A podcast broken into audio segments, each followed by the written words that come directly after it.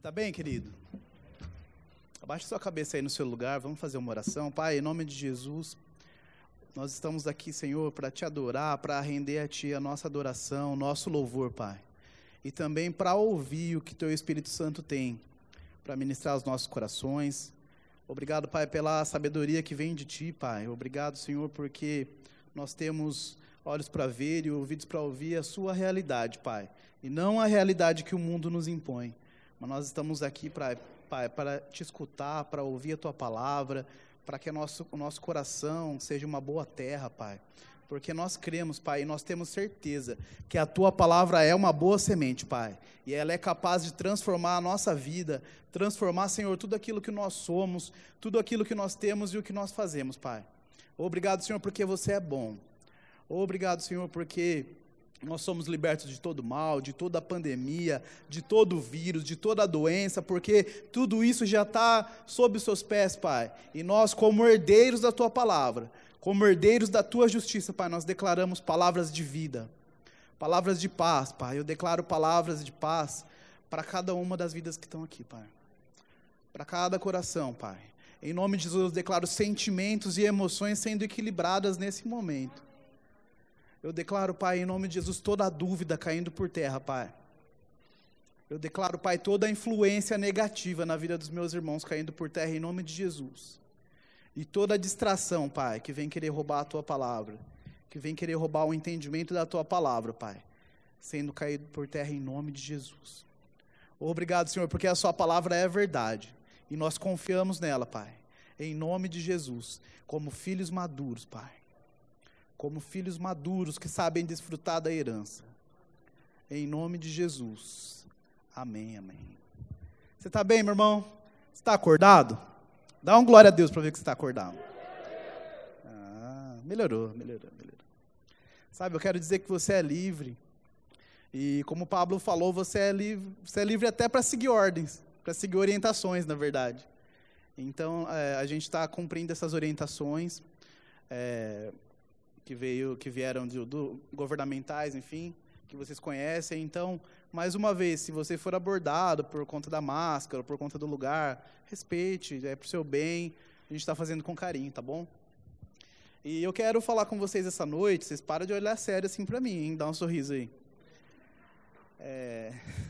é sorriso igual do Davi. Galera, eu quero falar essa noite com vocês sobre maturidade, né? Quem participou do GC essa semana?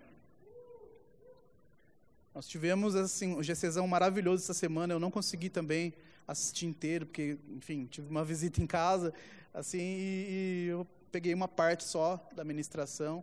Eu quero até parabenizar a Larissa e o Bressan, que, que conduziram essa semana, foi maravilhoso. A gente teve feedbacks muito positivos. No mesmo dia, inclusive, eh, a gente já teve um feedback bem legal. Teve, tive, a gente teve quase 40 pessoas participando da reunião de terça-feira assim, foi maravilhoso para uma reunião é, online, enfim, é, é, foi maravilhoso. Então, eu creio ali que a palavra foi ministrada, e, mas a gente sabe que o GC, ela, ele é mesmo para aguçar você, né, daquele assunto. Ele não serve para esgotar aquele assunto, como essa ministração aqui não serve também. Ela serve para trazer para você luz algumas coisas e algumas direções, algumas orientações para o seu coração. Mas fique ligado, porque quem vai completar essas informações é o Espírito Santo dentro de você. Sabe? É a própria palavra que você vai receber. O Espírito Santo ele é capaz de traduzir essa palavra, de implantar no seu coração essa palavra. Então fica ligado. E foi sensacional o GC, eles trataram desse tema, né? Na verdade, uma abordagem diferente do que eu vou falar hoje, porque eles falaram mais na vida ministerial, apesar de que a gente vai falar um pouquinho disso também. Mas eu quero falar com o tema maturidade, né? Não coloquei nem título, mas eu quero falar sobre o tema maturidade. E eu quero trazer para você. Dá para para colocar, Lara? Eu quero colocar a vocês uma imagem. Quem conhece esses dois aí, esses sujeitos? É, acabou de revelar a sua idade. Sinto muito. Mas, mas quem, como eu, tem mais de 30 ou mais de 25, né? Você conhece esses dois sujeitos aí, embora tenha uma versão nova agora, né? Que a galera aí tá. Mas esses daqui são incomparáveis, né? Vocês concordam? Gente, mas assim, não, eles não são o tema da ministração, na verdade é o contrário disso, né? Quem conhece, quem lembra do tema, né, Hakuna Matata, sabe que a vida deles é muito louca, né? Na verdade, Timão e Pumba, eles são dois adultescentes, né? Que cresceram no corpo, mas a cabeça ficou adolescente, criançona. Né? Então, Timão e Pumba, eles levam uma vida muito louca, cara. Eles levam a vida sem problemas, Hakuna Matata, vamos comer qualquer coisa aqui, qualquer bicho que der aqui na árvore a gente come, e amanhã a gente dorme em algum lugar, e aí depois a gente vai para outro, e não tem propósito. Né? Então, assim, não sejam Timão e Pumba, essa, essa é a ideia. Tá? Eu trouxe aqui só para trazer essa memória para vocês. E, e, e é nessa pegada que eu quero falar com vocês hoje. A gente tem aqui uma, uma faixa etária que está mais perto de, da, da, faixa adulta do que da faixa adolescente. Né? E, assim, eu acho que a gente não tem nenhum adolescente aqui, né, menor de 18 anos. Não que eu vou falar alguma coisa, tudo bem, só para... Ah, tá. Mas, assim, o adolescente, ele vive a fase adolescente dele porque ele é adolescente. A criança, ela vive a fase dela de criança porque ela é uma criança. Mas nós, como jovens adultos, temos que viver como jovens adultos. Sabe, não dá para a gente viver mais um comportamento de adolescente, um comportamento de criança. Sabe, não dá mais para a gente viver uma vida muito louca. E a gente vai levando, Hakuna Matata, sem problema, sem problema. Ah, aconteceu isso, mas está tudo bem. Ah, mas amanhã acontece outra coisa. Não, a gente precisa ter um propósito. A gente precisa ter uma direção. A gente precisa ter um caminho e um alvo. A gente tem que ter um caminho e um alvo. Sabe, nós falamos muito e muito mesmo sobre alcançar pessoas. Pode tirar, por favor. A gente, a gente fala muito sobre alcançar pessoas, evangelizar e pregar a palavra, e o id, e vai. Cara, tudo isso é lícito, é bom, está na Bíblia, a gente tem que fazer isso. Nós somos chamados para o ministério da reconciliação, sim. Eu e você, nós somos chamados para isso. Sabe, mas a gente precisa entender também que nós precisamos ser alcançados. Nós precisamos alcançar uns aos outros sempre. Por quê? Porque existem recomeços. E a maturidade, ela, ela, ela é, esse é o ponto principal da maturidade, é entender os recomeços. Caí, tropecei, errei, perdi o alvo, não acertei o alvo, tem um recomeço para você. Sabe? E quanto mais maduro você se torna, quanto mais maduro você se torna, mais isso fica claro para você. E onde que eu estou querendo chegar? É, abre, por favor, em Gálatas 4, 7.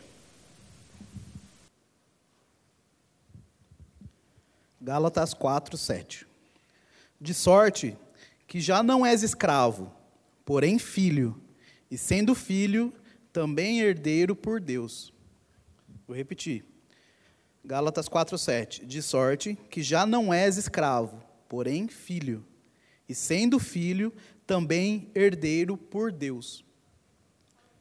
Sabe, meu irmão, você tem consciência. Quem é filho de Deus aqui? Você é filho de Deus. Você entrou por uma porta, você nasceu de novo. E a Bíblia diz que todo aquele que confessa o seu pecado, abre o seu coração e confessa com a boca, é filho de Deus. Isso ninguém tem dúvida aqui, você é filho de Deus. Sabe? Mas você sabe que a partir do momento que você nasce de novo, como você nasce na vida natural, você não nasce adulto. Existe uma fase de crescimento. Existe uma fase onde você vai ser ensinado, onde vai ser servido leite para você. Sabe, ninguém vai. A, a Laurinha vai nascer daqui uns dias, da, da Lu e do Yura. Ninguém vai trazer um pedaço de bife para ela comer na primeira semana de, de vida. Sabe, meu irmão, mas a partir do momento que o tempo passa, você não pode mais se alimentar só de leite. A partir do momento que o tempo passa, você não pode se alimentar mais só de papinha. Você precisa de alimento sólido. Para quê? Para o seu corpo crescer, para você evoluir, para os seus ossos alcançarem uma plenitude, para os seus órgãos desenvolverem, para você se tornar um adolescente, um adulto. E na vida espiritual é, mesma, é, é parecido, né? É parecido. E aqui Paulo ele vai falar sobre aos Gálatas sobre herança, né? Ele vai falar assim, olha, vocês eram escravos. Antes de Jesus vir e comprar vocês como filhos, vocês eram escravos. Né? Até naquele tempo até era blasfêmia falar, ó, filho de Deus. Né? Falavam para Jesus quem ele pensa que é falar que é filho de Deus. Mas não só ele era filho de Deus, mas como todos nós. Né? Ele, como primogênito, trouxe todos nós para sermos filhos de Deus. Mas Paulo ele diz aqui, ele nos ensina, nos exorta, inspirado pelo Espírito Santo, de que você é filho e existe uma herança para você. Existe uma plenitude para você, mas você só vai alcançar essa plenitude. Você só vai alcançar essa herança quando você amadurecer. Ah, William, mas não é por fé que eu alcanço a plenitude de Deus? Não. Não é por fé. Ou melhor, não é só por fé. Né? A Bíblia diz que nós somos justificados pela fé. Mas lá em Tiago ele vai falar que nós somos justificados para obras de fé para obras de justiça. Né? Paulo fala que nós não somos justificados por obras, mas Tiago fala que nós somos justificados para obras. E é nisso que demonstra o nosso processo de maturidade. É nisso que demonstra o nosso crescimento. O que, que a gente está fazendo com aquilo que está na nossa mão? Ou será que a gente só pensa lá na, quando chegar a hora eu vou, quando, quando eu chegar no meu chamado, lá no púlpito, ou quando eu chegar no meu chamado lá no país tal, ou no estado tal, ou na cidade tal, aí, beleza, aí eu vou. Mas cuidar do GC, não, cuidar do GC eu não quero. Ah, mas ficar lá na porta do banheiro controlando acesso, ah, não, isso aí não, faz parte do meu chamado. Sabe, meu irmão, existe uma maturidade nos processos. Existe uma estação de crescimento para você viver a plenitude de Deus. Sabe, lá em Hebreus 6:12, você não precisa abrir, mas lá basicamente ele ele fala que a fé e a perseverança herdarão as promessas. Né? Hebreus 6,12. A fé e a perseverança herdarão as promessas. Mas não é só fé, não é só aceitar e viver uma vida de qualquer jeito. Não, existe um caminho. Existe um caminho a seguir. E por que a perseverança? Porque é a perseverança que vai mostrar o seu crescimento. Qual que é a diferença de constância e de perseverança? A constância é você continuar fazendo. Continuar fazendo. Acabou a empolgação. Cara, já não estou mais empolgado igual eu estava antes. Mas eu continuo fazendo. Porque eu sei que eu estou fazendo o caminho certo. Eu sei que eu estou no meu chamado. Eu sei que eu estou no caminho.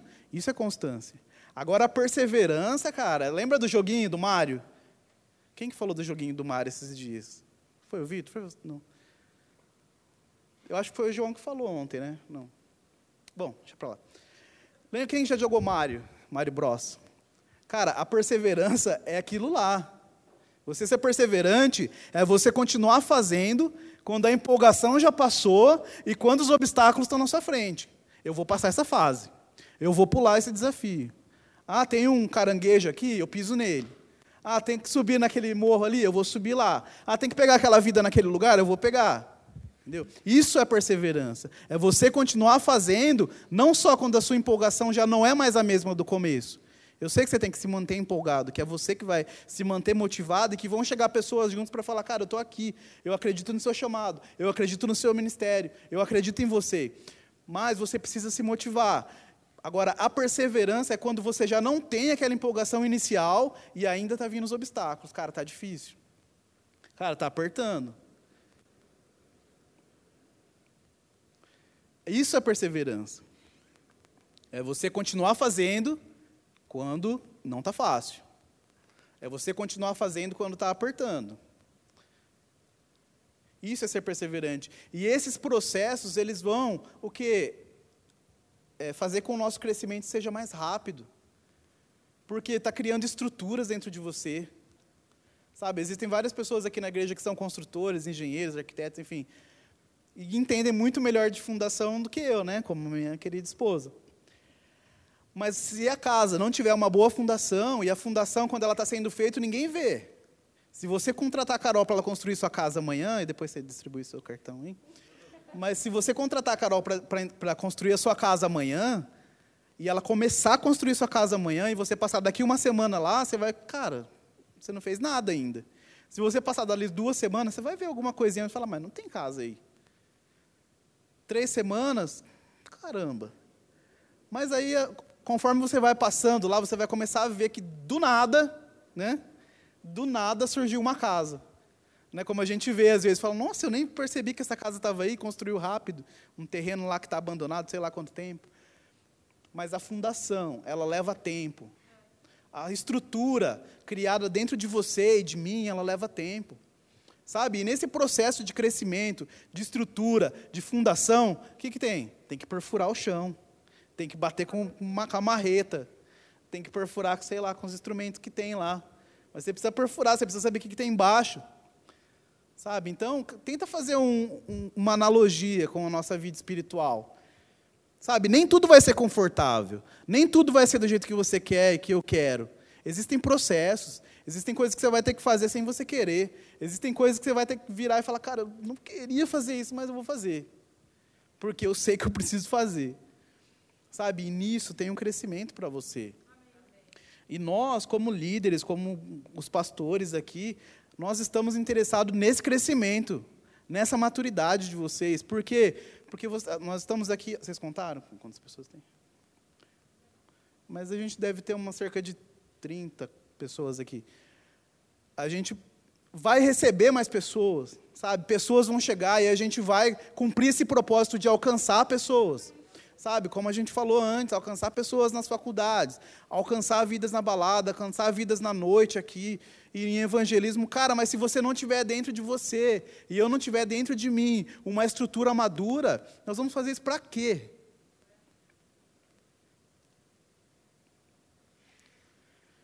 Então, viver a, a, plenitude de Deus, ela não, é, não requer apenas fé, ela requer perseverança, ela requer constância.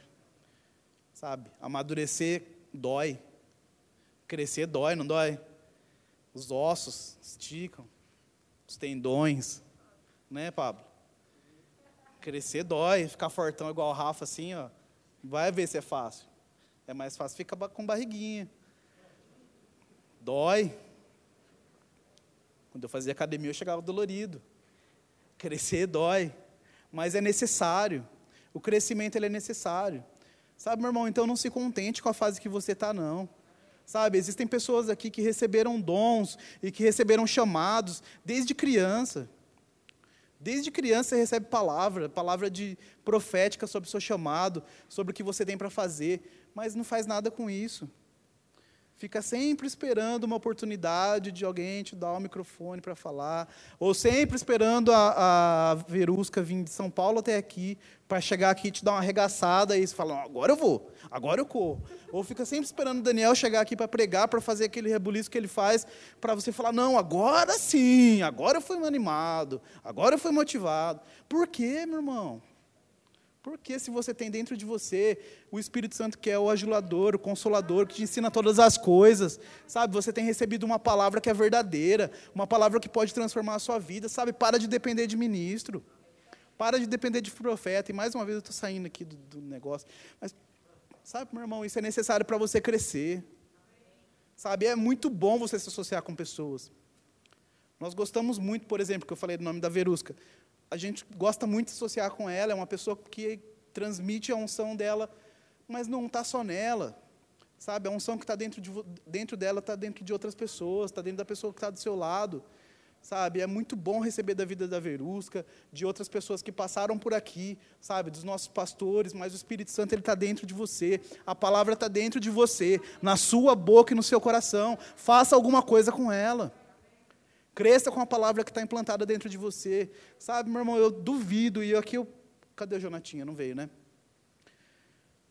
É. Eu faço. eu falar. Cara, se você se dedicar a crescer no seu propósito e amadurecer no seu chamado, eu duvido que não vai chegar coisa para você que você está orando a Deus há 10 anos. Eu duvido que coisas que eram para demorar cinco anos para chegar na sua vida, Davi, não vai chegar em cinco dias. Se você começar a abrir mão de velhas práticas, abrir mão de velhos vícios, de velhos, de velhos pecados. Sabe, lá e estava até para eu ler aqui no final, mas eu vou ler agora. Lá em Hebreus 12 ele fala: desembaraçando de todo o peso do pecado que tenazmente nos assedia, corramos com perseverança a carreira que nos está proposta. Sabe, do peso e do pecado. Existe pecado, mas existe peso também. Existe coisa que não é pecado, mas que está pesando na sua vida. Existe coisa que é lícito, mas que não te convém. Sabe? E tem pessoas falando, não, cara, isso é religiosidade, porque a graça, você pode fazer qualquer coisa. Não, a graça te libertou. Não, a graça, você foi salvo, salvo. Não. Existe uma porta, mas existe um caminho para você seguir. Sabe, quando Paulo fala corramos com perseverança, é para correr para algum lugar, é para correr com uma meta. Sabe, ele fala, eu não, tenho, não que eu tenha alcançado o alvo ainda, mas eu corro. Sabe, meu irmão, eu quero te encorajar nessa noite a largar de velhas práticas que tem, que tem deixado você preso, sabe, parecendo que está arrastando uma bola de ferro. Mas isso aqui não é pecado, então eu posso continuar com isso. E está te arrastando, sabe? Seja livre, se liberte. Não precisa esperar alguém colocar a mão na sua cabeça, não, como o Pablo falou. Existe um espírito dentro de você que é capaz de quebrar todo o jugo, que é capaz de quebrar toda a maldição. Na verdade, a maldição ela já foi quebrada mais de dois mil anos atrás, só precisa aceitar isso. Sabe, não, não cola essa mais de eu nasci assim, eu vou ser sempre assim, eu sou tímido. Sabe, meu irmão, se você tem falado isso, declarado eu sou tímido, para de falar isso. Se você tem declarado, ah, eu tenho preguiça de fazer isso, para de ser preguiçoso e vai fazer. E Deus está falando comigo também, não é só com você não. Estou apanhando primeiro aqui, porque não tem nada a ver, quer dizer, tem a ver, mas não era isso que eu ia falar. Sabe, meu irmão, nós temos interesse como líderes e como pessoas que têm essa responsabilidade que você cresça sim. Sabe, mas nós não estamos aqui para dar show, não. A gente quer fazer sempre um negócio de qualidade, colocar a luz colorida. Se pudesse, a gente pintava tudo de preto, a gente fazia uma balada gospel, mentira. Mas a gente, cara, se, se pudesse a gente faz, faria mesmo, coisa visual, e a gente vai fazer, e a gente já fez. Mas não é isso que vai transformar a sua vida, isso não vai mudar a minha vida, isso não vai mudar quem eu sou amanhã, isso não vai fazer, não vai me fazer entender o meu propósito e seguir o meu propósito. Sabe, pode me deixar animado naquele dia. Como a gente sempre fala, caiu, babou e levantou e caiu de novo e o staff segurou e levantou de novo. Cara, mas isso não vai mudar outro dia se você não aceitar essa palavra, não aceitar esse crescimento. E crescer dói, sabe? Vai exigir coisas de você. Vai exigir velhas, que você deixe velhas práticas, eu repito.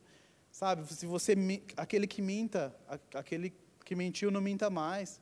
Aquele que roubou, defraudou, não faça mais isso. Sabe, quantas vezes a gente tem falado, olha, não faça sexo antes do casamento, porque existe uma, existe uma consequência. Não é porque a gente quer ser, ai, nossa, não, existe uma regra. Sabe, a, a Bíblia ela não fala de namoro, mas existe uma regra para seguir. Existe um tempo de se conhecer, existe um tempo de se preservar. Sabe, são princípios. E avançando aqui, eu quero falar então é, mais algum. Por exemplo, ó, Lucas 15. Lucas 15 ele vai falar sobre o filho pródigo. Né? Claro que a gente não vai ler, é uma história bem conhecida. Se você não conhece, depois abre lá sua Bíblia, Lucas 15, e você vai ver a história do filho pródigo. Qual que é a história dele? Resumindo, resumo tosco. É o cara que encheu o saco de trabalhar com o pai dele, tinha de tudo lá, maior fazendona, com boi, com galinha, com tudo lá. Fazendona, da hora. O cara encheu o saco e falou, velho, ó, sai fora, porque eu quero minha parte na herança. Para mim, é como se você tivesse morrido. Dá meu dinheiro aí que eu vou embora. Foi isso que ele fez. Porque era isso que significava quando você pedia sua herança. Antes do tempo. Para mim, é como se você tivesse morto, velho. Sai fora. Dá, aqui minha, dá minha parte aqui que eu vou usar do jeito que eu quero. Mas ele não tinha maturidade. O que aconteceu? Consequência. Teve que comer comida de porco, de, de porcos, quando muito, né? Porque nem isso tinha. Teve que pedir para poder comer isso. Então, em Lucas 15, a gente vê ali, depois dá uma lida lá na história, repete lá, mas eu só quero trazer para vocês que a falta de maturidade, sabe? Muitas vezes você está pedindo uma coisa para Deus e está se esforçando tanto para conseguir. Só que se Deus coloca aquilo na sua vida, se você alcança aquilo, pode virar uma maldição na sua vida pode trazer consequências ruins na sua vida. Você já parou para pensar nisso? Fala, nossa, mas por que eu não consegui isso ainda? Eu não entendo, porque, cara, eu estou me esforçando tanto, eu tô, mas você já imaginou que se pode ser que você não tenha maturidade suficiente ainda? E que isso pode tornar uma maldição na sua vida? E Deus está te privando das consequências dessa maldição, das consequências desse que isso pode trazer na sua vida. E que se você amadurecer um pouquinho mais, um pouquinho mais, vai chegar? Eu creio nessa noite em pessoas recebendo coisas aqui. Amém. Sabe, meu irmão, eu trouxe três princípios ou três situações que vai trazer um pouco, ilustrar um pouco melhor isso. Que, que quer dizer essa, que, que quer dizer essa tal maturidade? Vamos lá, o primeiro princípio do, de uma pessoa madura. Primeira característica de uma pessoa madura, ou uma pessoa que está crescendo, que está amadurecendo, que está se esforçando. Né? Porque falar assim maduro, né? Falar, nossa, eu nunca vou chegar. Não, existe um caminho. Entendeu? Se você não chegou ainda, existe um caminho. Quais são as características? Primeira característica que eu listei aqui: reconhecer os próprios erros e assumir responsabilidades. Sabe quantas e quantas e quantas vezes a gente conversa com pessoas, a gente orienta pessoas, a gente escuta a choradeira de pessoas e a gente está aqui para isso mesmo, para ajudar você, para auxiliar você. E aí eu estou falando dos pastores também, os outros líderes, quantas vezes a gente chega para ouvir as pessoas, ou com a decisão já tomada, ou com um problema, ou com uma consequência que causou uma má decisão que não colheu antes, que não colheu antes o que, que seu pastor achava, o que, que seu líder achava. Quantas e quantas vezes? E aí é muito fácil discernir isso, é muito fácil é, entender isso. Porque normalmente essas pessoas que vêm ou com a decisão já tomada ou com a consequência de uma decisão já tomada, normalmente ela vai sempre levar a culpa nos outros. Então, às vezes a gente senta para aconselhar alguém, ou às vezes a gente, a gente vai conversar com alguém e aí a primeira coisa fala: "Não, mas a culpa é dele. Não, mas a culpa é dela. Não, mas a culpa é do outro. Não, a culpa é do vizinho aqui que não deixa fazer barulho até mais tarde. Não, mas a culpa é do outro lá que, que me deu essa dica das ações que eu comprei dessa empresa ruim que quebrou. Cara, quantas vezes? Quantas vezes? Quantas vezes? Sabe, isso eu estou falando na igreja. Eu, por exemplo, trabalho num banco, e no banco, assim, é tudo a culpa é do banco. Nunca é culpa. O cara pagou o boleto errado. Pagou o boleto errado. Ele digitou o código de barras errado. Mas a culpa é do banco. Sabe, a gente tem um costume, né, eu vou falar brasileiro aqui, não conheço muito gringo, mas conhecendo brasileiro, brasileiro tem um costume de jogar a culpa nos outros, de ter essa atitude imatura. Sabe, a culpa não foi minha, não, cara, eu não errei, não. A culpa foi do outro. Não assumir responsabilidades. Sabe, eu falei brasileiro aqui, mas olha só, como isso daqui já é mais antigo do que a gente pensa. Lá em Gênesis 3,12, vai falar sobre a história de Adão e Eva, quando eles são enganados, e né, quando a, a mulher é enganada pela serpente, e ela, e ela faz o marido dela pecar, mentira. Ela, e aí o marido dela, bestão, come lá a fruta também, e, enfim, vocês conhecem também essa história, Gênesis 3,12. Adão, o que, que ele vai fazer? Ele vai culpar duas pessoas. Quem que ele vai culpar? Primeiro ele vai culpar Deus, vai falar, essa mulher que você me deu, Olha aí. Olha a confusão que ela colocou a gente. Você não, eu estava tranquilo aqui, cara. Eu estava aqui colocando o nome dos bois, nos cavalos, nas galinhas. Estava aqui fazendo meu trabalho, sossegado, de boa. Andando aqui. Mas você veio trouxe essa mulher. Olha o que ela fez na minha vida. Então a culpa é de Deus. Para Adão. E aí, no, e o segundo culpado é a mulher. Falou, é a mulher que tu me deste. Né? Então a culpa era de Deus e de Eva, mas não era do Adão.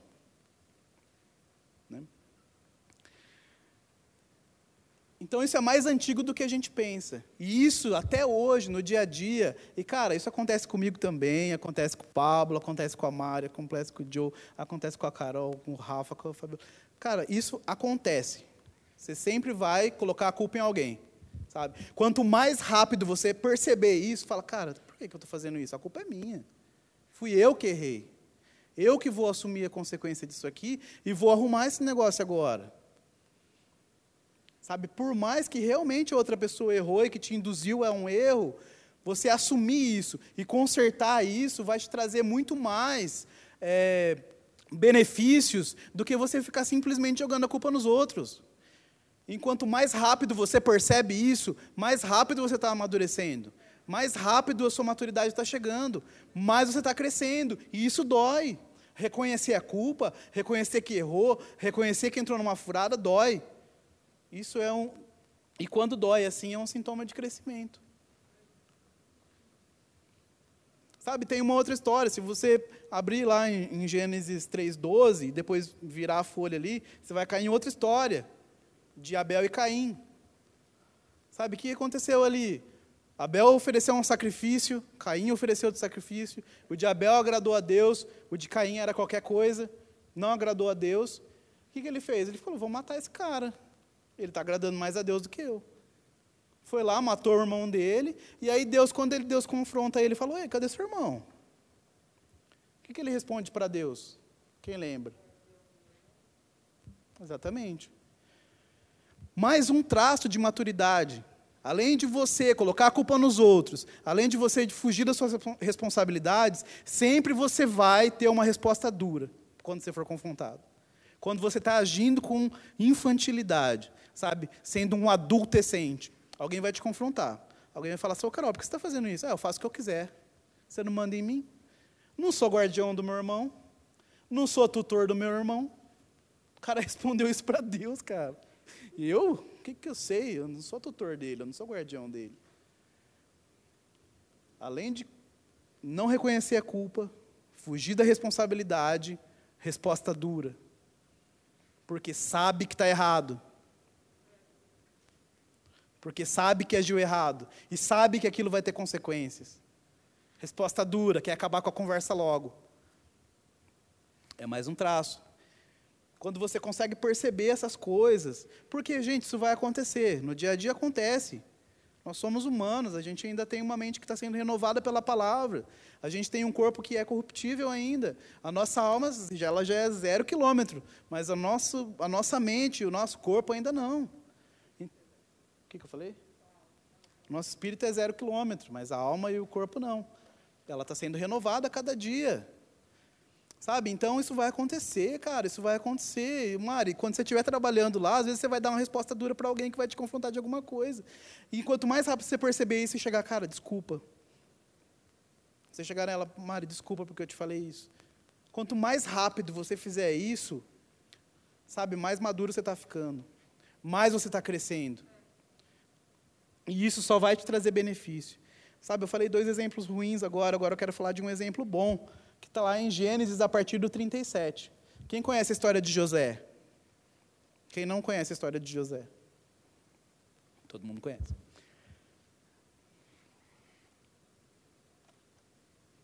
Estou acabando já. Lá em Gênesis 37, vai começar a falar da história de José. Né? E aí vai falar lá que José era criança, aí ele foi vendido pelos irmãos dele, porque o pai gostava mais dele do que dos outros, e, fazia, e cuidava mais dele do que dos outros, enfim. É, e os irmãos dele tiveram a brilhante ideia de vender ele. Né? Muito louco, Gênesis 37. Depois você dá uma olhada, essa história é muito legal. Não para José, né? mas é, é legal. Para ele não foi, não. Mas lá em Gênesis 37 vai falar, cara, o cara foi vendido e aí, em Gênesis 39, ele já tinha sido vendido, ele estava em outra terra, né, uma terra que não era dele, ele foi vendido como escravo, né, claro. Ele estava lá em outra terra, e aí ele foi cres... e José ele não colocava a culpa nas pessoas. Então o que acontecia? Ele achava na culpa nos outros. Então ele achava graça. Ele continua no propósito dele.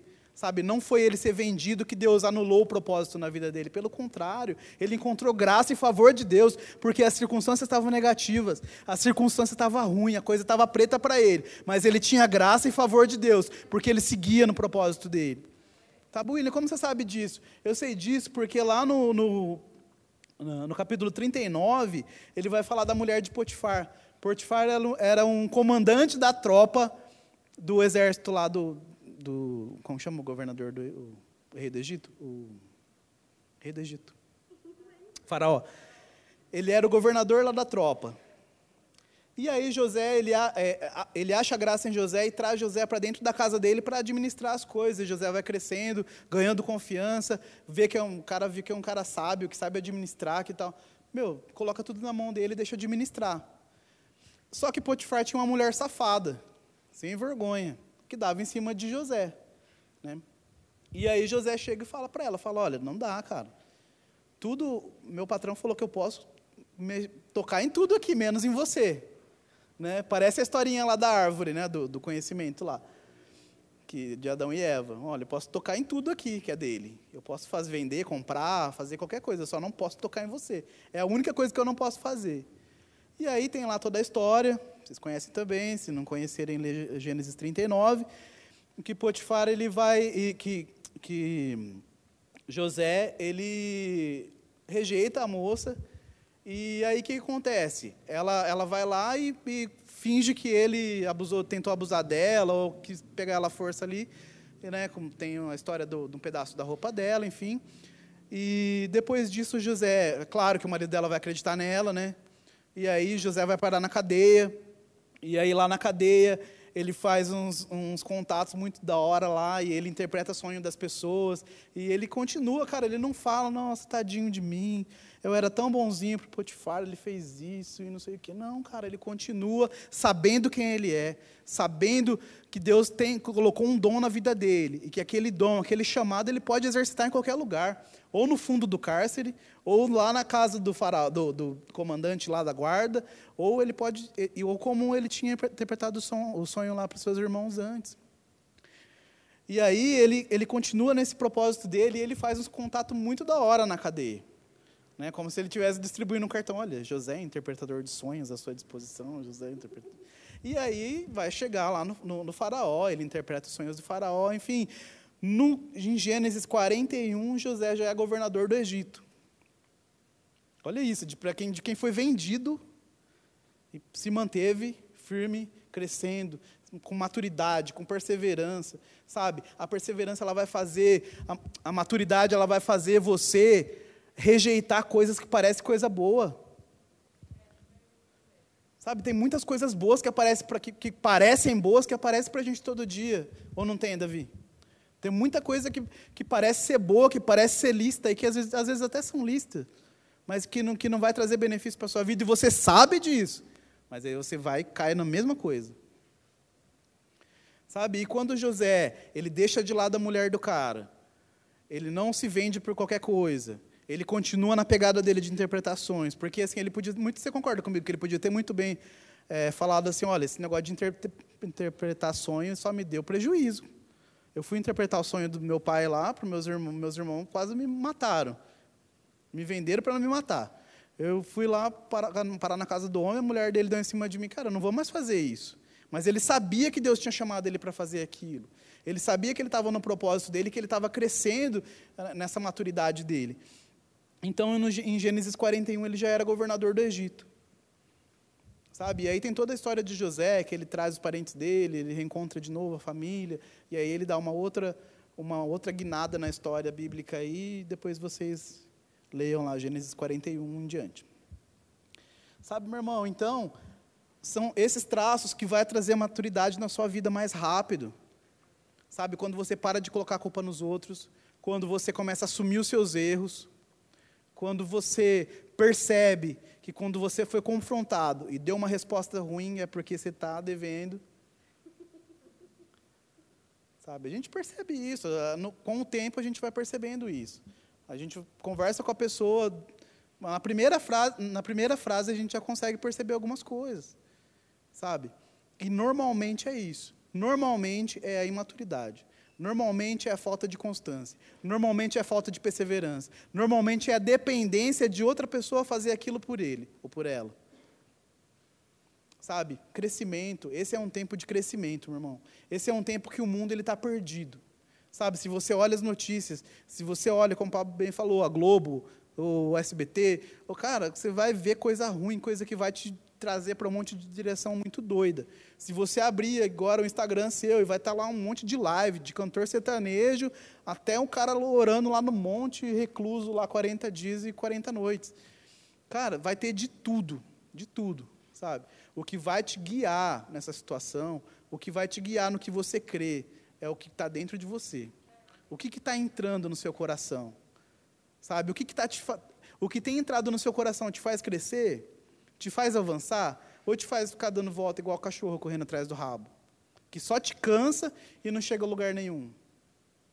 No que, que você está gastando tempo? No que você está gastando seu dinheiro? Sabe, vamos avançar mais um pouco, mais um traço de, de, de amadurecimento, sabe, de maturidade, é você parar de julgar,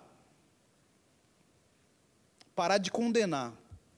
Porque normalmente quem julga ainda tem a oportunidade de absolver e ou condenar, né?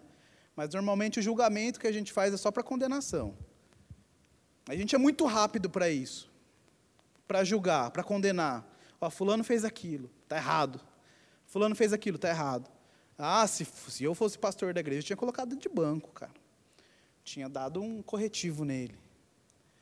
Né? A gente é muito rápido para falar, eu não converso mais com essa pessoa.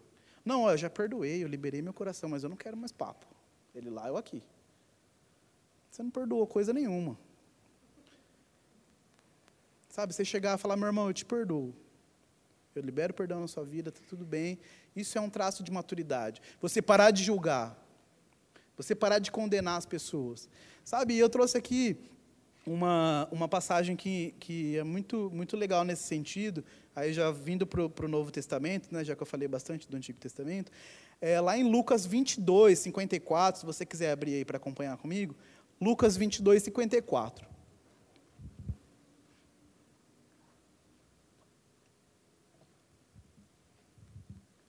A gente já está terminando. Em Lucas 22, 54, ele vai falar da passagem depois que Jesus tinha sido preso, e aí veio todo aquele climão de perseguição. E, cara, o que nós vamos fazer agora? Estava todo mundo parecendo com os dias de hoje, assim. Ninguém sabia o que ia acontecer, para onde ia, que jeito que ia, porque Jesus não estava mais ali junto com eles para dar a, a, as diretrizes fisicamente, para falar, que você tem que fazer isso, faz aquilo. Não, ficou todo mundo muito doido, muito desesperado. E aí, Pedro, o que, que vai acontecer? Vão chegar para Pedro e falar: Mas peraí, você não estava junto com ele? Com aquele homem lá que foi preso? Eita, eu vi você andando com ele, hein? E aí o que, que Pedro faz? Não. Eu? Eu não. Eu não estava andando com ele, não. Tá... E aí isso acontece três vezes, e o galo canta, e Jesus já tinha já predito isso para ele antes.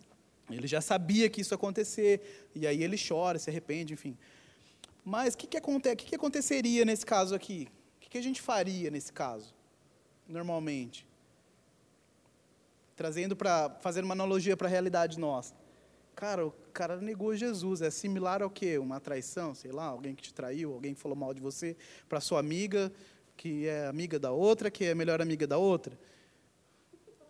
Então, Pode, ser, pode parecer com isso? Cara, qual vai ser a sua situação? Você vai julgar? Você vai condenar aquela pessoa? Ou você vai liberar perdão na vida dela? Vamos ver o que Jesus fez? Em João 21, 15, ele narra é, a história de quando, depois que Jesus ele, ele veio, né, ele, ele ressuscita, né, depois da situação, lá passa os três dias, Jesus ressuscita, enfim, e aí ele aparece para os discípulos, e aí João ele vai narrar esse episódio, é, João 21, 15.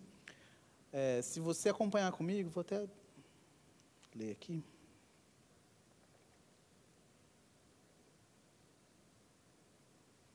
João. Fica aqui, meu irmão. Fica aqui que a live aqui tá, que aqui está melhor do que a live do sertanejo. Pode ter certeza.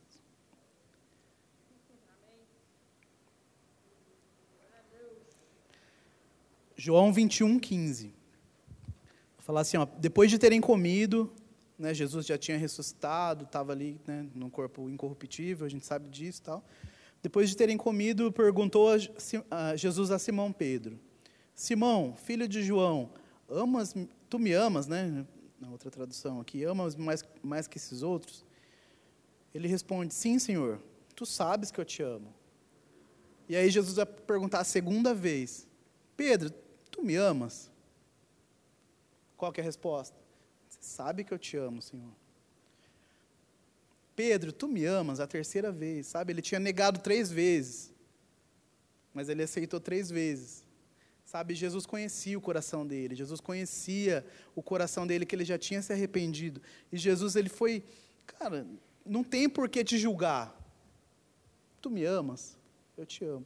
E aí o que, que Jesus fala? Então tá bom, então ó, agora você vai ser, é, vai ficar de banco, e aí era para você ser discípulo, mas você não vai ser mais, então você vai ficar na reserva, eu vou colocar outro cara no seu lugar. Não, cara, Jesus fala, então, apacenta minhas ovelhas. Sabe o que, Jesus faz aqui? Ele restitui. Ele fala, cara, você caiu, mas vem aqui, comigo você está em pé. Jesus já tinha feito isso antes, quando ele afundou lá no barco, lembra disso? Ele faz a mesma coisa, eu te pego pela mão, vem aqui. Não tem condenação para você, não tem juízo para você. Sabe, existe maturidade maior que essa? Para alguém que te fez mal, você pagar com o bem? Para alguém que você teria tudo para condenar, mas você entregar uma palavra de vida para ela? Você falar assim, eu acredito no seu chamado, cara. Você pisou no meu calo, mas eu te amo, eu acredito no seu chamado, eu te perdoo. Sabe, que maturidade é essa? Então, mais um traço de maturidade, quando você vê que você está julgando muito, principalmente por aparências, você não está sendo maduro. É hora de você falar, opa, peraí, vou mudar. Metanoia, vou mudar minha mente. Não posso pensar assim. Sabe por que eu estou falando isso para você? Porque vai acontecer. Da mesma forma que você vai responder duro para alguém, ou para mim, ou para Carol, ou para alguns pastores que forem te confrontar com alguma situação, da mesma forma que você vai esconder suas responsabilidades, da mesma forma que você vai colocar a culpa nos outros, vai acontecer. Enquanto a gente estiver nessa terra aqui, vai acontecer. E quando acontecer e você tiver esse estalo de falar, cara, não é assim. Você chegar assim, Carol, olha, aconteceu tal coisa, tal coisa, mas a culpa é minha. Eu que escolhi errado. Sabe, você vai perceber que você está sendo esticado por dentro, porque isso vai doer. Você vai perceber que você está crescendo, porque isso vai doer em você primeiro, quando você começar, você assumir a responsabilidade sua. E isso vai te trazer benefícios. Isso vai te trazer crescimento. E quer saber? Vai ser uma conversa muito mais rápida, porque a Carol vai virar para você e falar: Cara, agora tem conserto. Porque a gente achou o culpado. A gente achou o culpado, agora está mais fácil da gente corrigir. Vamos corrigir. Vamos consertar. Assumir a culpa. Parei de julgar. Isso vai trazer crescimento para mim e para você. Sabe, meu irmão, eu fico, aí eu, eu, eu, me fiz um questionamento, mas eu não respondi ainda. Quero que vocês me ajudem a responder. E Judas? que vocês acham de Judas? Será que Jesus perdoaria ele? Se Judas não tivesse ido lá e tivesse se enforcado, será que se ele tivesse voltado e, e aí ele tivesse esse encontro com Jesus, como Pedro teve essa oportunidade de chegasse diante de Jesus e falar: Mestre, eu fiz isso, você me perdoa? O que você acha que Jesus ia responder para ele? Jesus ia responder: Não, aparta-te, maldito, para o fogo eterno. Ou, ou Jesus ia falar: Vinde. Vinde a mim. Alguém quer responder? Por que, que você malhava Judas quando você era. no sábado de aleluia. Pode vir o louvor aqui, por favor. Sabe, meu irmão, a gente é muito rápido para julgar, a gente tem que parar de fazer isso. A gente é muito rápido para se esconder na caverna quando a gente é, erra, ou quando a gente peca, ou quando a gente acha que errou. Sabe, Elias, Elias ele não tinha errado. Ele tinha destruído, sei lá, trocentos profetas de Baal de uma vez só. Ele estava fazendo, tava, Deus estava fazendo as coisas através dele. O cara se escondeu na caverna. E sabe o que, que tirou Elias da caverna? Não foi uma, uma tempestade. Sabe, porque a Bíblia fala que quando veio a tempestade, Deus não estava lá. Quando veio o vento forte, Deus não estava lá. Quando veio a chuva forte, Deus não estava lá. Sabe o que, que tirou Elias da caverna? Uma brisa suave. Sabe, Deus ele estava na, na, brisa suave.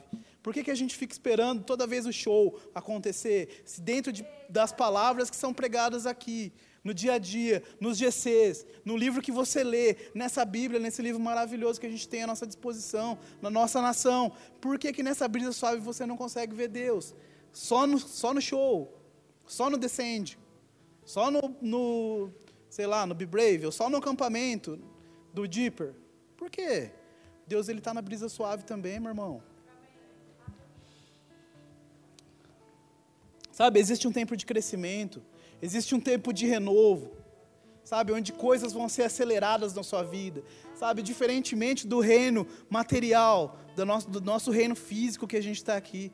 Diferentemente disso, na vida espiritual existe uma outra contagem de tempo, existe um outro tempo. Eu sei que coisas espiritual che espirituais chegam com o nosso tempo mesmo. A gente começa tomando leite, lá estudando a palavra, vindo mastigada, e depois o Espírito vem tratar com a gente, e depois a gente tem essa palavra real, essa palavra revelada na nossa vida, e tudo faz sentido. Sabe, meu irmão, eu sei que isso leva tempo também, mas o tempo é contado de forma diferente no reino espiritual. E existem coisas para mim e para você que a gente vai alcançar no nosso chamado, quando a gente se entregar de verdade para esse crescimento. Quando a gente se entregar de verdade a não reclamar mais da vida, a não colocar mais as culpas nos outros porque nada dá certo. Nada não, porque alguma coisa não deu certo, porque eu creio que na sua e na minha vida a maioria das coisas dá certo, porque nós estamos firmados numa boa palavra, nós estamos firmados com o Espírito Santo dentro de nós. Sabe, mas muitas vezes a gente valoriza mais o que não dá certo do que o que dá. Sabe, começar a valorizar a nossa família, começar a valorizar a nossa casa, começar a valorizar nossos maridos, as nossas esposas, nossos filhos e, enfim, a nossa igreja maravilhosa, sabe? Que dá essa liberdade para a gente poder fazer um culto desse aqui no sábado à noite, sabe? Trazer uma palavra mais descontraída, mais direta na nossa linguagem, né? Não que na a de domingo, né? A gente tem um alimento sólido, maravilhoso, mas aqui a gente está em, em casa mesmo. Sabe quando você recebe seus amigos em casa? Sabe, valorizar essas coisas, faz parte do crescimento também. Eu nem coloquei aqui, mas Deus me lembra agora. Valorizar pequenas coisas é um é um indício de que você está crescendo. Parar de desprezar pequenos avanços é um indício de que você está crescendo. Sabe, valorize o seu trabalho.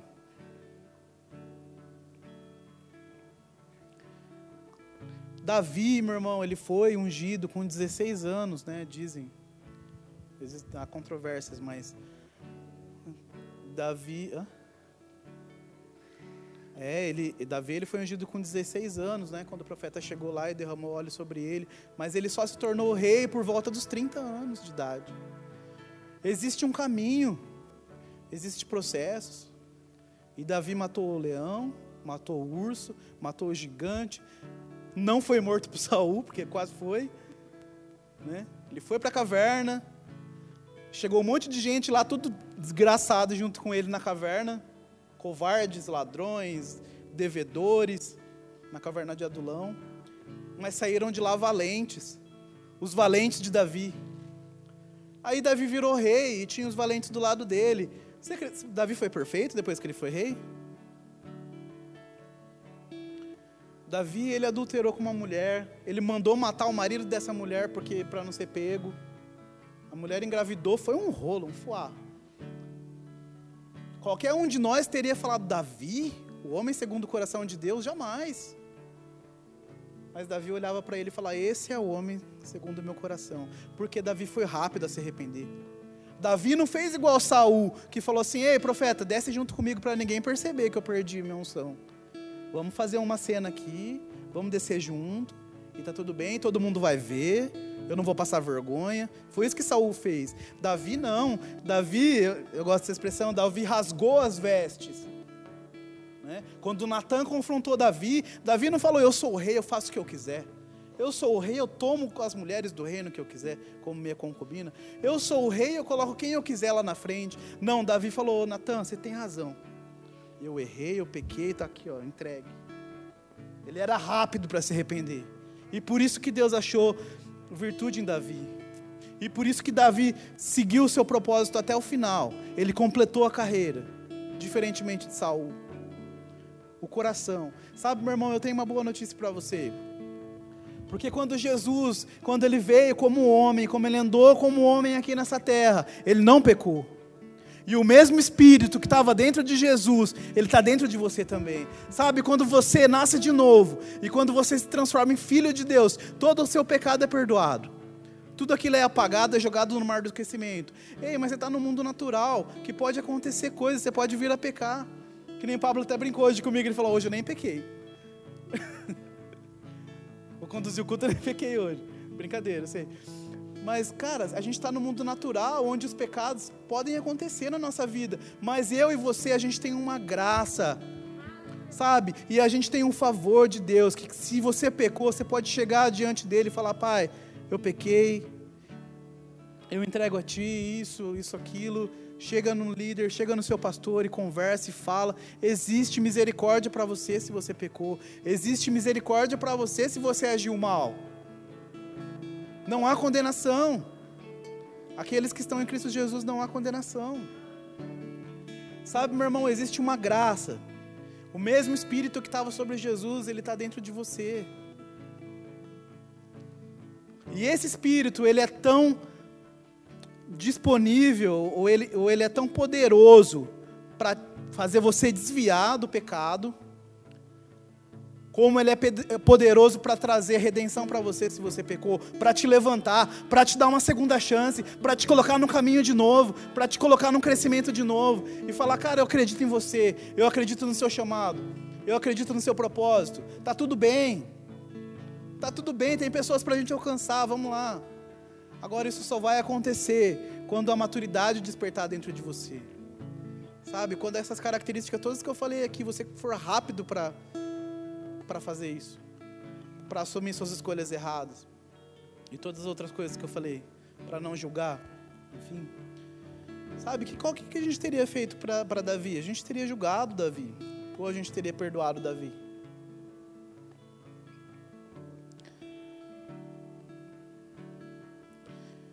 Sabe, meu irmão, Jesus te fez novo, livre de todo pecado, livre de todo mal. Mas você não pode viver uma vida de qualquer jeito.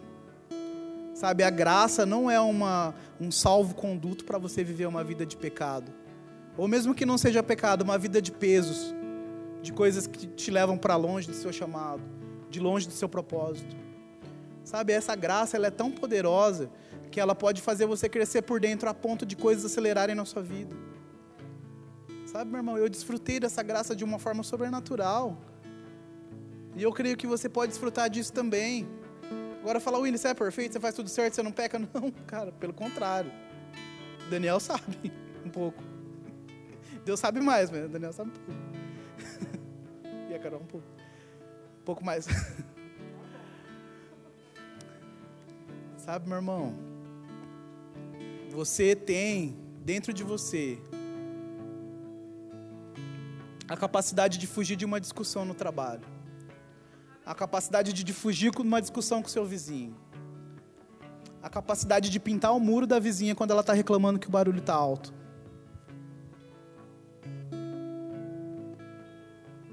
Isso é maturidade. Ah, essa vizinha, ela vai ver, agora eu vou pintar o muro dela. E ainda vou tirar todos os matinhos da calçada. Aí ela nunca mais vai mexer com. Né?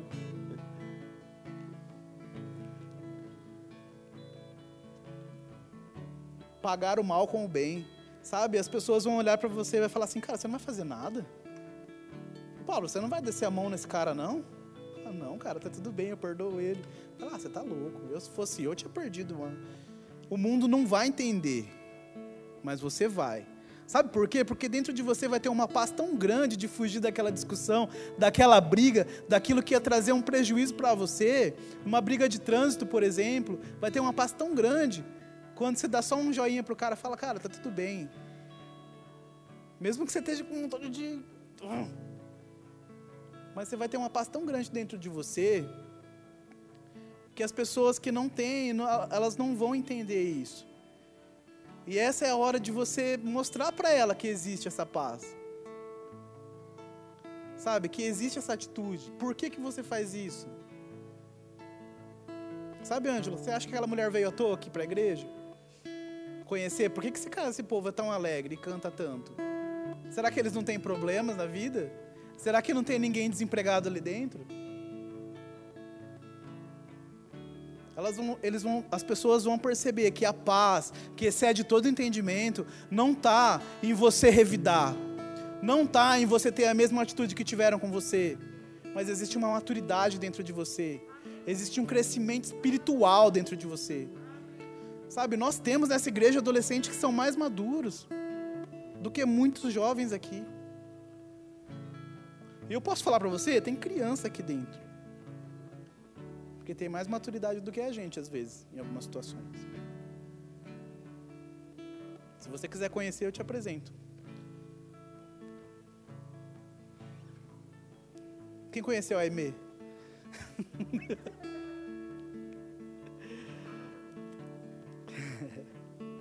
Sabe, meu irmão, existe um novo tempo na sua vida. Está escrito, aqui, tá escrito ali, ó, novo tempo. Existe um novo tempo para você. Isso não é um clichê, isso não é uma frase de impacto que a comunicação escolheu para colocar ali toda vez que o pastor ele subir, ficar lá, tal. Não. Existe um novo tempo para você.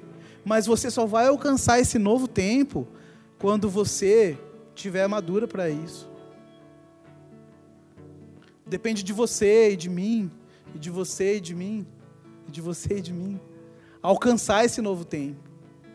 Como depende de nós alcançar todas as bênçãos, bênçãos que estão na região celestial. Sabe, as bênçãos estão aí.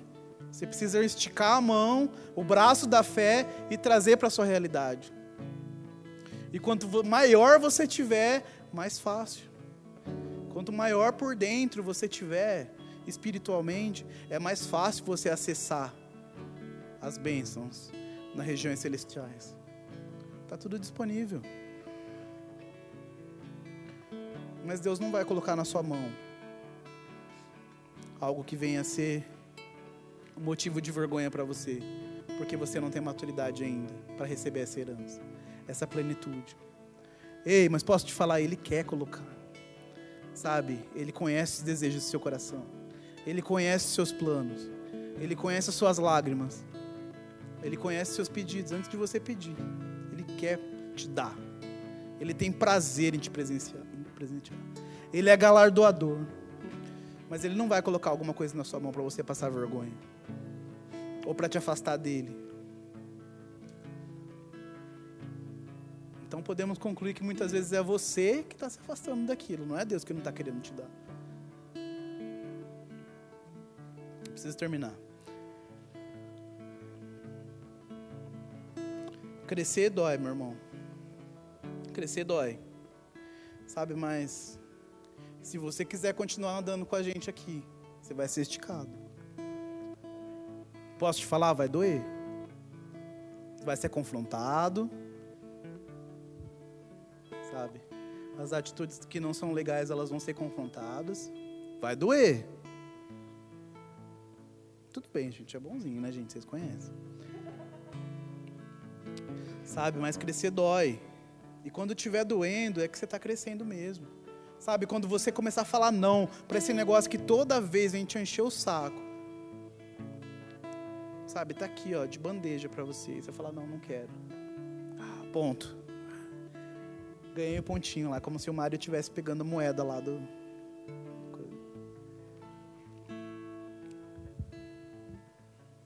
Existe um livro do Perilo Borba, não sei se vocês já conhecem, já leram, chama Sábias Prioridades. É um livro fantástico. Eu acredito que tem aqui na livraria. Se não tiver, encomenda aqui com o pessoal do Rema que eles vão é, providenciar para você. Perilo Borba chama Sábias Prioridades. É um livro escrito de um jovem pastor para jovens. Né? Eu tenho certeza que isso vai fazer você crescer e também desenvolver o chamado que tem na sua vida, o dom que Deus colocou na sua mão, vai frutificar muito mais. Sabe, eu quero terminar com essa frase de Hebreus 12. Você pode ficar em pé um pouquinho, só para dar um clima de encerramento? Hebreus 12, 1. Vou abrir aqui.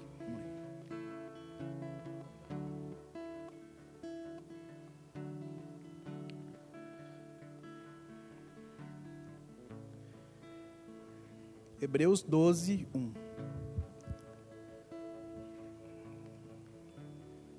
Olha o, o título.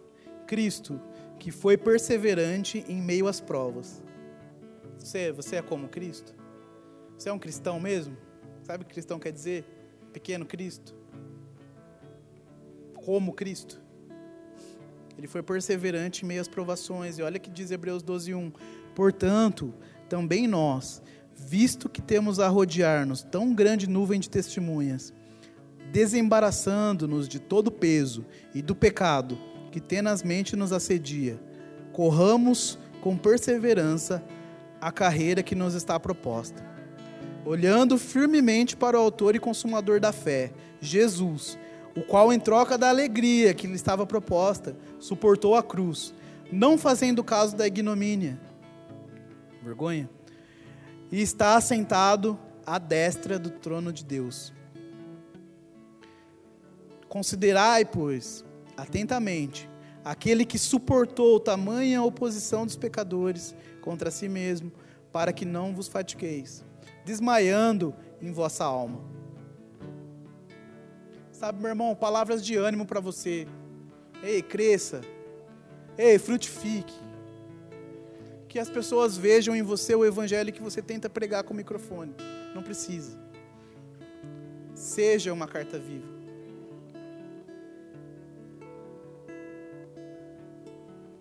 Timão e Pumba, no more. Cartas vivas.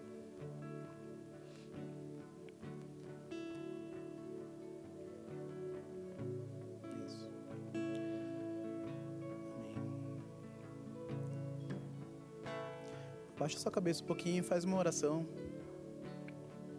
Enquanto o louvor toca uma música aqui. Pai, obrigado, Senhor. Obrigado pela tua palavra. Obrigado, Senhor, por crescimento na nossa vida. Obrigado, Pai, porque nós temos a oportunidade de aprender, Pai. Com o melhor modelo que nós poderíamos ter, Pai. Obrigado, Pai, por esse evangelho que traz libertação e que traz novos recomeços para a nossa vida, Pai. Obrigado por esse evangelho e por essas boas notícias que não nos julga, mas sempre que traz uma nova chance para nós crescermos, assumirmos os nossos erros, assumirmos as nossas responsabilidades. Obrigado, Pai, porque você coloca em nossa mão essa responsabilidade, Pai, de crescer em Ti, de alcançar o que você tem para a nossa vida. Obrigado, Senhor, por jovens maduros espiritualmente, por jovens que não são levados por qualquer vento de doutrina, por jovem que não é qualquer pessoa que vai confundir aquilo que já foi implantado no coração deles, Pai. Obrigado, Pai, por jovens que estão sendo alcançados para alcançar pessoas, para restaurados para restaurar pessoas. Eu creio, Pai, eu percebo pelo meu espírito em propósitos sendo reavivados, Pai. Eu creio, Senhor, em orações sendo respondidas nesse momento, Pai. Eu creio, Pai, em famílias inteiras sendo convertidas à Tua palavra, Pai, e se livrando de vícios, de pesos e de pecados, só pela atitude de maturidade de uma pessoa que soube perdoar, que soube levar palavras de vida.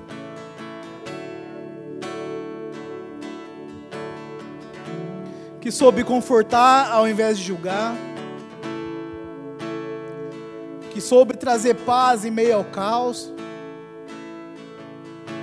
Eu creio, Pai, pessoas sendo alcançadas em ambientes de trabalho, Pai. Apenas porque uma pessoa se negou a mentir para um cliente. Eu creio, Pai, que todas as vezes que nós formos colocados nessa situação, que rapidamente vai vir esse estalo, que rapidamente vai vir esse lembrete: não, eu não posso agir assim. Não, eu não vou colocar a culpa em outra pessoa.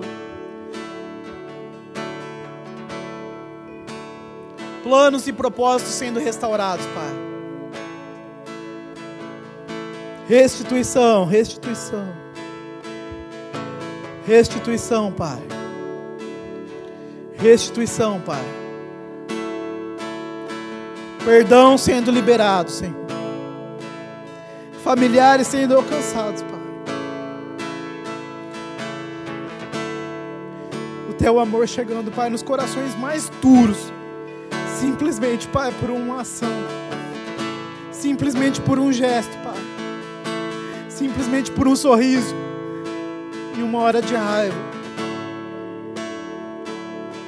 Simplesmente num abraço. Ao invés de um desprezo. Pai, que nós possamos ser a cada dia mais parecidos com você, Pai. Pai, que cada dia mais a Sua palavra entre no nosso coração. Não para que nós preguemos bonito para pessoas, mas para que nós sejamos cada vez mais convencidos, Pai, de que nós somos cartas vivas Tua, Pai. Obrigado, Senhor. Obrigado, Pai, por pesos sendo desfeitos nesse momento. Obrigado, Pai, por pessoas se livrando de cadeias, Pai. Eu creio, Pai, que essa palavra ela não tem distância no Espírito. E que ela está alcançando pessoas em casa agora. Que mesmo não tendo vindo hoje, se arrependeu por algum momento e voltou o coração a Ti. Eu creio nessa palavra libertando essa pessoa também, Pai.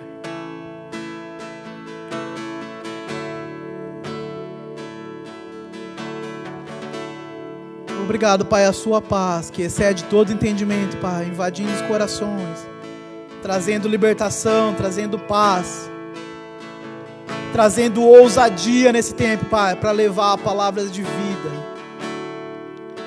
Aonde tem destruição,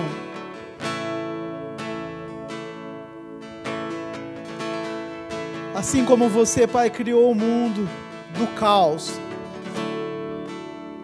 ordem no caos, pessoas que vão levar paz a lares que estão conturbados.